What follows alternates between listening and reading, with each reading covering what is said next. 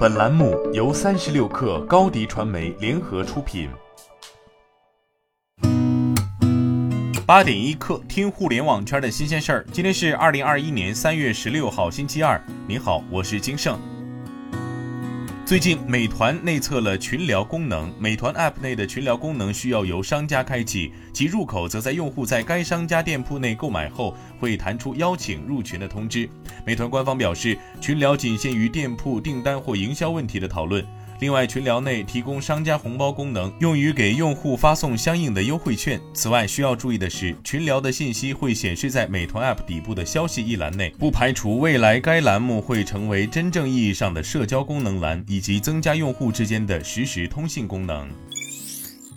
昨天，滴滴出行发布关于福州快车司机开车冲撞乘客致其身亡的情况通报。通报称，对于这起不幸事件，我们感到万分悲痛和震惊，强烈谴责施暴者的恶劣行为。事件发生后，滴滴紧急成立了专项工作组，密切配合警方开展案件调查工作，向警方提供了车内录音、录像及订单行程信息。目前，该司机已被警方控制，必将受到法律严惩。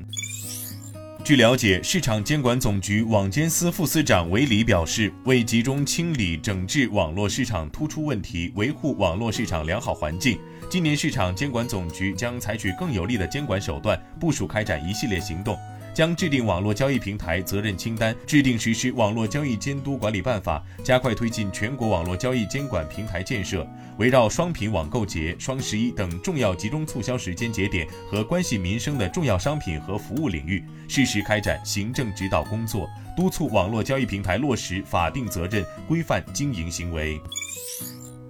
近日，深知未来完成数千万元 Pre A 轮融资。领投方为梅花创投，跟投方包括耕永资本、国宏嘉信资本、达晨材智创业资本等机构。本轮融资主要用于极弱光全彩成像产品及系统的研发与市场拓展。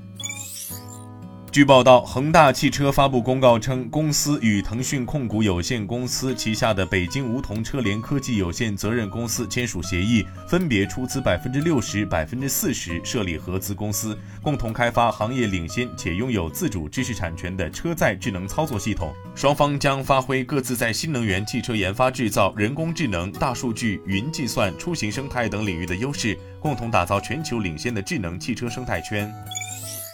据媒体报道，苹果将减少智能手机 iPhone 十二 mini 上半年的生产量。多位消息人士指出，二零二一年上半年的 iPhone 整体生产计划现调整为七千五百万部左右，比二零二零年十二月时的预估减少约两成。而其中影响最大的为 iPhone 十二 mini。一部分零部件厂商已被苹果要求暂停生产该机型专用的零部件，iPhone 12 Pro 以及 iPhone 12 Pro Max 等其他机型的需求则仍保持强劲。